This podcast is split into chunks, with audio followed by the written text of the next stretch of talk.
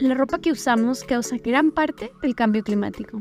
¿Sabías que el sector textil ocupa el tercer puesto entre los sectores que más agua y más suelo consumen? Pero hoy podemos poner nuestro granito de arena para reversar esto. En este episodio nos acompaña Rosana Checato, fundadora de Redress, una startup dedicada 100% al canje y reutilización de recursos y prendas textiles. Que lo disfrutes.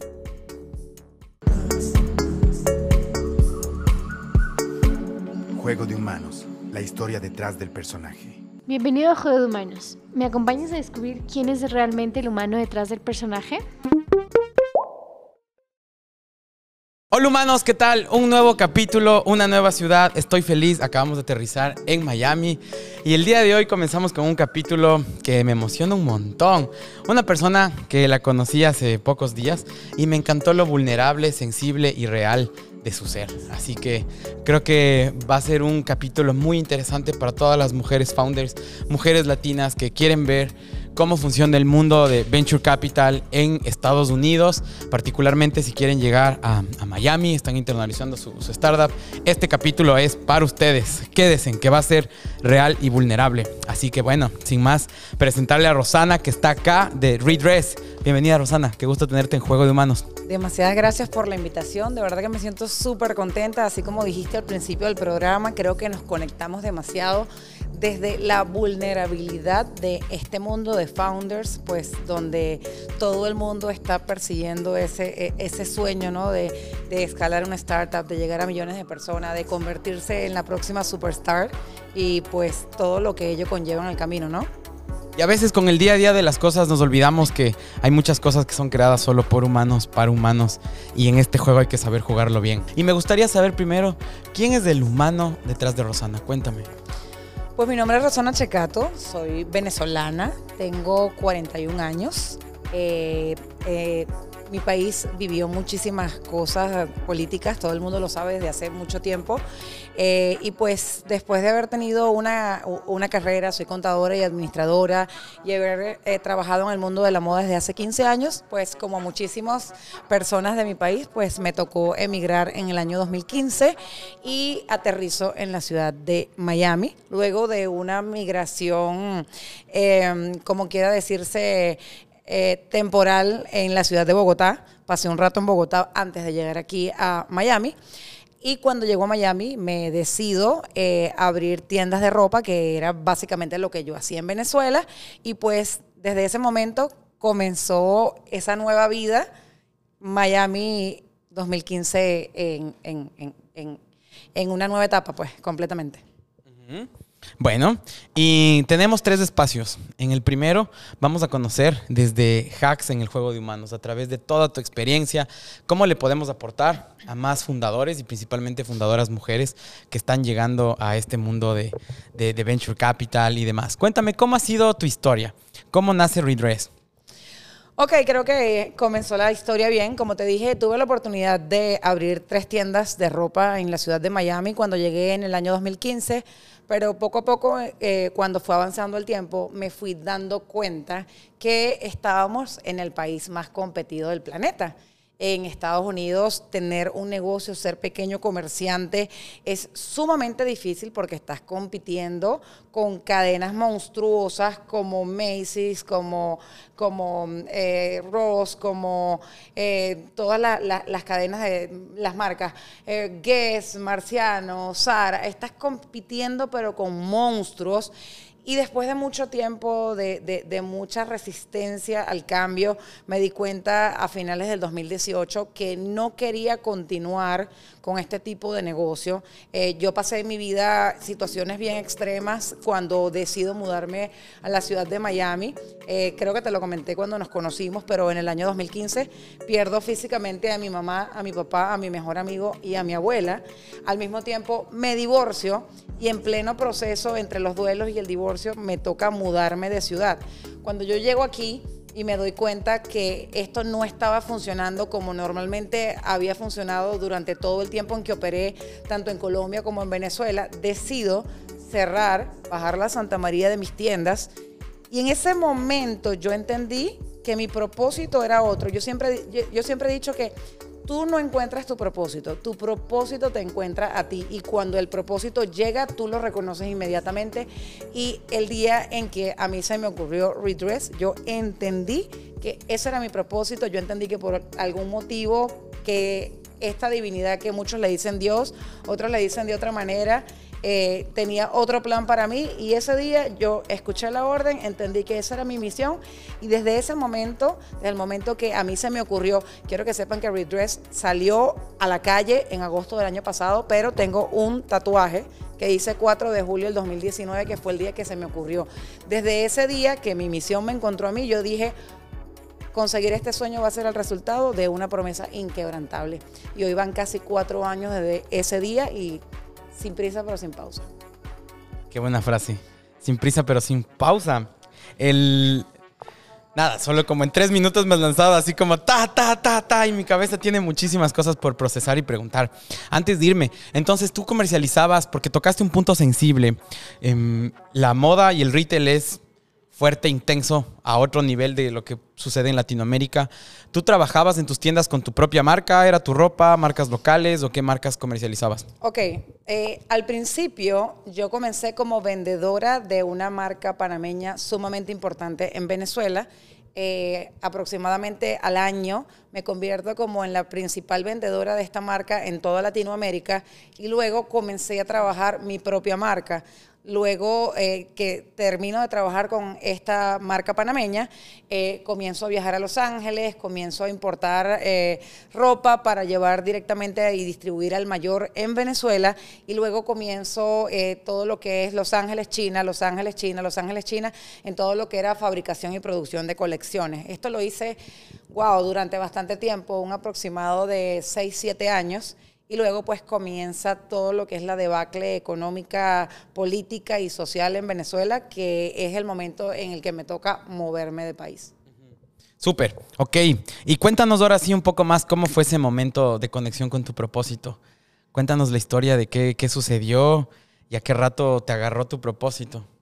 Es muy loco porque yo pasé por una depresión bien profunda cuando pierdo físicamente a mi familia. De hecho, hay una conferencia eh, tengo una conferencia TED que ya está en, YouTube, pero hay una conferencia que no se ha hecho, que yo siempre eh, la cuento porque no, no, no, no la he expuesto nunca, pero esta conferencia dice, hay cuatro sucesos en la vida de un ser humano que lo pueden paralizar para toda la vida. La muerte de un ser humano, una migración de país, la quiebra económica y un divorcio. Y el día que yo leí esto en un libro de Brian Tracy, me recordó a mí misma cuando en el 2015 pasé por estas cuatro situaciones al mismo tiempo. Te vinieron en combo, Exactamente, nunca pudo haber estado peor. Y en ese momento, de verdad te digo, en el momento en que yo supero mi depresión, yo soy una persona muy fuerte de carácter, yo supero mi depresión, yo dije, yo estoy viva por algo yo tengo que hacer desde lo que yo amo, que es el emprendimiento y que es la moda, yo tengo que hacer algo que realmente tenga sentido para mí. Yo quiero realmente hacer de este mundo un lugar mejor. Y te lo juro, fueron días y días, mi esposo está por aquí atrás y te lo puede decir, en que yo pasaba todo el día viendo para el techo, literalmente pensando, Dios mío, ¿cómo va a ser esto? ¿Qué va a pasar? ¿Qué se me va a ocurrir? Y no es mentira, pasé más o menos nueve meses entendiendo por dónde podíamos hacer algo diferente, algo masivo, algo escalable, algo que pudiera mejorar la vida de millones de personas y llegó Redress. ¡Qué bien! ¡Qué locura completa! Sabes que personalmente he pasado por algún proceso similar, que como lo decíamos, fue la forma en la que conectábamos. Estábamos sentados en un evento de networking en donde toda la gente está vestida hermoso y tratando de mostrar lo cool o lo exitosos que son. Y, hablábamos con Johnny, que ya les dejo el capítulo acá, que lo van a poder ver, y le decía como, ¿te has dado cuenta que a veces solo no te sientes bien y, no sé por qué jugamos este juego de tratar de demostrar esto?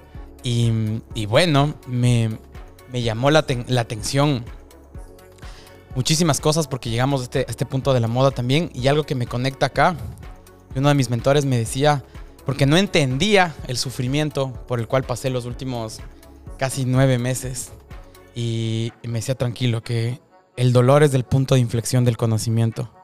Y cuando hay mucho dolor, algo bueno está por venir. Y eso me ha quitado la presión. Hoy en Bow estamos pasando por un momento de transición interesante, estamos internacionalizando nuestra compañía, pero creo que todo este dolor y escucharte a ti igual es como te lleva a algo. Y esa energía que por nueve meses pasaste tú enfocándola, atrayéndola, diciendo como quiero enfocarme, quiero algo mucho más profundo. Y de ahí, cuéntame, ¿cuál fue el primer modelo de negocio que plantearon? Porque en una startup siempre lanzas algo y lo lanzas un, un MVP y después del mercado te va diciendo y corrigiendo para dónde ir. ¿Cómo fue para ti ese proceso? Fíjate que fue muy loco porque nosotros solamente hemos tenido un pivote y fue en idea, ni siquiera habíamos lanzado el MVP. Nosotros al principio, eh, Redress eh, iba a ser una plataforma de renta de vestidos, pero peer-to-peer, o sea, que conectaba a varias personas al mismo tiempo, a dos personas. Y luego de eso empecé como a estudiar el mercado y empecé a ver como que realmente era un poco difícil conectar esas dos puntas, sobre todo porque lo queríamos hacer en el mercado de la ropa de lujo. Y de allí fue como, dije, ok, vamos a hacer algo. Hice un experimento eh, compré como 10 vestidos. Yo tenía mucha ropa en aquella época, mi otra yo tenía demasiada ropa. Y compré como 10 vestidos que no eran de mi talla.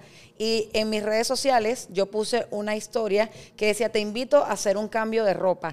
Y ni siquiera lo hice gratis, lo vendí por Eventbrite. ¿Ok? Eh, pagaron un ticket de 50 dólares cada persona que, que, fue a hacerlo conmigo y logré reunir a nueve usuarias a hacer este experimento. Simplemente estaba como validando que era posible hacer un cambio de prendas de vestir de manera inmediata y pasó. O sea, en ese momento se logró hacer el experimento con nueve personas, pero lo más loco de este experimento fue que eh, se, se, intercambiaron 54 prendas y eso nos dio un ahorro a esta comunidad que estaba cambiando de más de 6 mil dólares. Yo dije, wow, aquí hay algo y empezamos poco a poco a hacer este, este modelo de negocio, lo que es Redress hoy, que es la única plataforma de cambio inmediato de, vestidos en el mundo. Lo cómico es, no, no, no, esta parte cuando cambiamos, lo cómico es cuando empezamos. Yo comienzo eh, con este modelo de negocio y le digo a mi esposo, ahorita se va a poner bravo porque él está allá atrás, eh, le digo a mi esposo, ¿sabes qué? Voy a hacer esta plataforma. Y mi esposo me dice, ¿por qué tú vas a hacer eso? Tú sabes la cantidad de mujeres que tú conoces, Rosana. Tú puedes montar una estética, tú puedes hacer un spa, tú puedes montar una peluquería, pero ¿por qué tú quieres hacer una startup y cambiar el mundo? Le dije, porque esa es mi misión y eso es lo que yo voy a hacer. Y nada me detuvo desde ese momento y súper cómico porque yo oculté como mis intenciones durante algunos meses. Te estoy hablando que esto pasó más o menos en el mes de septiembre y en el mes de diciembre, lo recuerdo como si fuera ayer, 23 de diciembre del año 2020, son las 9 de la noche, estamos yendo donde unos amigos a comer una cena navideña y recibo yo un email y empiezo a pegar gritos, me pongo a llorar en el carro y me dice, pero ¿qué te pasa? ¿Te volviste loco? Me acababa de aceptar la Universidad de Harvard en uno de sus programas de aceleración solamente con esta idea y modelo de negocio. Y de ahí en adelante, pues todas las cosas que han pasado son increíbles con sus altibajos, pero eso es parte del mundo del emprendimiento. Totalmente una ruleta rusa de emociones, en donde hay momentos como este que gritas y te sientes lo mejor del planeta Tierra y después momentos en los que dices, puta, ¿cómo, cómo todo esto está pasando? Así que cuéntanos un poco más, que ya nos dijiste es una plataforma en la que puedes intercambiar ropa. Cuéntanos un poco más del modelo de negocio, cómo funciona. ¿Es de personas a personas? ¿Es con empresas? Em, cuéntanos, un, danos un, ejemplo para que los usuarios puedan entenderlo, en dónde están operando y si acá les dejamos los links igual para que puedan ir a, bueno, a probarlo. Fíjate una cosa que siempre digo cada vez que hablo de esto, y es que todas las mujeres, bueno, por lo menos 80% de las mujeres en el mundo, piensan que no tienen nada que ponerse, aunque los closets estén llenos de ropa. Sé que es así, las mujeres nos identificamos con este problema. Este problema surge por la presencia de las redes sociales. Hoy, gracias a las redes sociales, una de cada dos mujeres no quiere ser vista con la misma prenda de vestir más de dos veces. Entonces, ¿qué pasa? Estas prendas de vestir que cuelgan en los closets de las mujeres pueden permanecer en estos closets por años y al final del día terminan en la basura.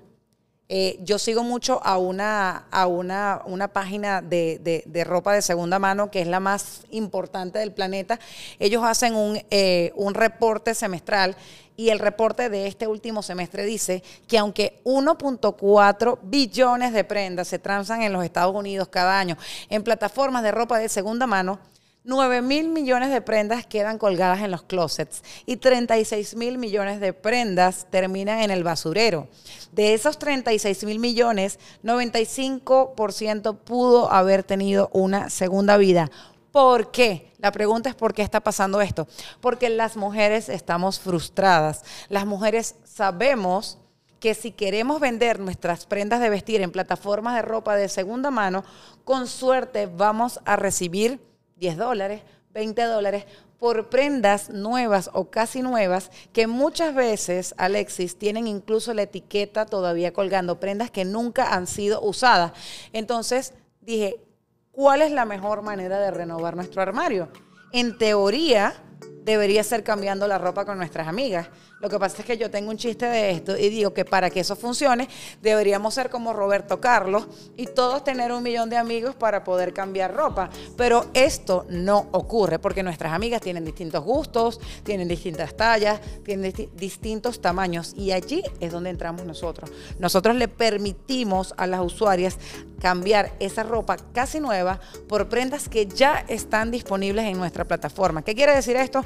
Que no están cambiando ropa con otra usuaria este cambio lo hacen directamente con el catálogo que tenemos disponible ya en nuestra plataforma. Y esta es una transacción sumamente rápido que no requiere otra persona al mismo tiempo para poder ejecutar el cambio. Increíble. Vivimos en un mundo en donde todo va rápido y todo se vuelve tan desechable mientras somos cada vez más humanos y es cada vez más insostenible. Comenzó con la fast food, ahora hay fast fashion, fast music, todo es desechable. Artistas que no pueden sacar un álbum porque ya no lo escuchas, solo te vas de Spotify, te vas de una playlist y ya se quita ese orden de, de ver un artista lanzando uno o dos discos al año máximo que esté enfocado. Lo mismo pasa con la ropa. Y en los hombres pasa lo mismo, te cuento. A veces como todo va tan rápido que dices, esto ya ni me queda bien, ni, no sé qué tan que también estoy, pero recuerdo estar en Chile el año pasado y un desierto enorme se creó de ropa solo por este hecho y este gran problema que acabas de decir, que cuando tú lo ves con tus ojos reales, que lo que significa es empezar a tener un grado de conciencia más grande de lo que está pasando en el mundo, porque a veces no tenemos cuenta de la logística de la cadena, ¿sabes? Yo creo que ese es el principal problema, que yo, mi falta de conciencia hacía que coges, compras algo, ya no te sirve, botas o regalas y no sabes a dónde se va no sabes, no le das trazabilidad a dónde se va tu basura y después el gran problema que tú estás creando. Así que seamos más conscientes con todo lo que hacemos y me encanta. La gente de Estados Unidos puede tomar esta opción. ¿En dónde está disponible? Estamos operando en Estados Unidos, eh, sin embargo tenemos eh, envíos a cualquier parte del país. Tenemos envíos incluso a Hawái y a Puerto Rico. También tenemos envíos internacionales, pero en el caso de envíos internacionales, las usuarias tienen que hacer eh, todo lo que es la cadena de logística desde su país de origen hasta los Estados Unidos y nosotros lo recibimos. Pueden enviarlo a, nuestra dirección, un PO Box, cualquier empresa de transporte con la que trabajen, eh, pero de esa manera estamos operando ahora. Ah, ya, o sea, para toda la gente de Estados Unidos y a los que están afuera, pues ahí también hay esa opción y, y, y bien. Más bien me abres, me abres toda la cabeza y la idea. Nosotros en, en Bow estamos haciendo logística y paquetes de forma internacional. Así que veamos ahí cómo las cosas van avanzando. Así que ahora quiero saber, ya, ya, hemos entendido un poco más de su modelo, les dejamos acá para las personas y las chicas que quieran probarlo. Y cuéntenos su historia, de verdad me encantaría que alguien lo utilice y me cuente cómo les va. Si fuera chica lo haría inmediatamente, pero espero en algún punto ya lo habiliten para los hombres también. Em, ahora quiero pasar a este siguiente espacio en el que vamos a hablar de hacks. para todas las founders que están llegando acá o tienen esas ganas de ese hilito de quiero internacionalizarme, ¿cómo lo vamos a hacer? Así que después de este corte comercial, volvemos. Tu logística, simple y a tiempo. A través de nuestra plataforma, contrata y gestiona tus envíos a todo el país. Tu felicidad es la nuestra. Tus éxitos son los nuestros. Así construimos un mejor país tus envíos y entregas a otro nivel. Ágil, rápido y seguro. Tú nos importas. Buscamos la mejor opción para tus envíos con seguridad y precio justo. Expande tus límites y llega con tus productos a todo el país. Vive una experiencia diferente. Vive la experiencia Bow. La logística del futuro hoy. Bow te conecta. Envíos con propósito.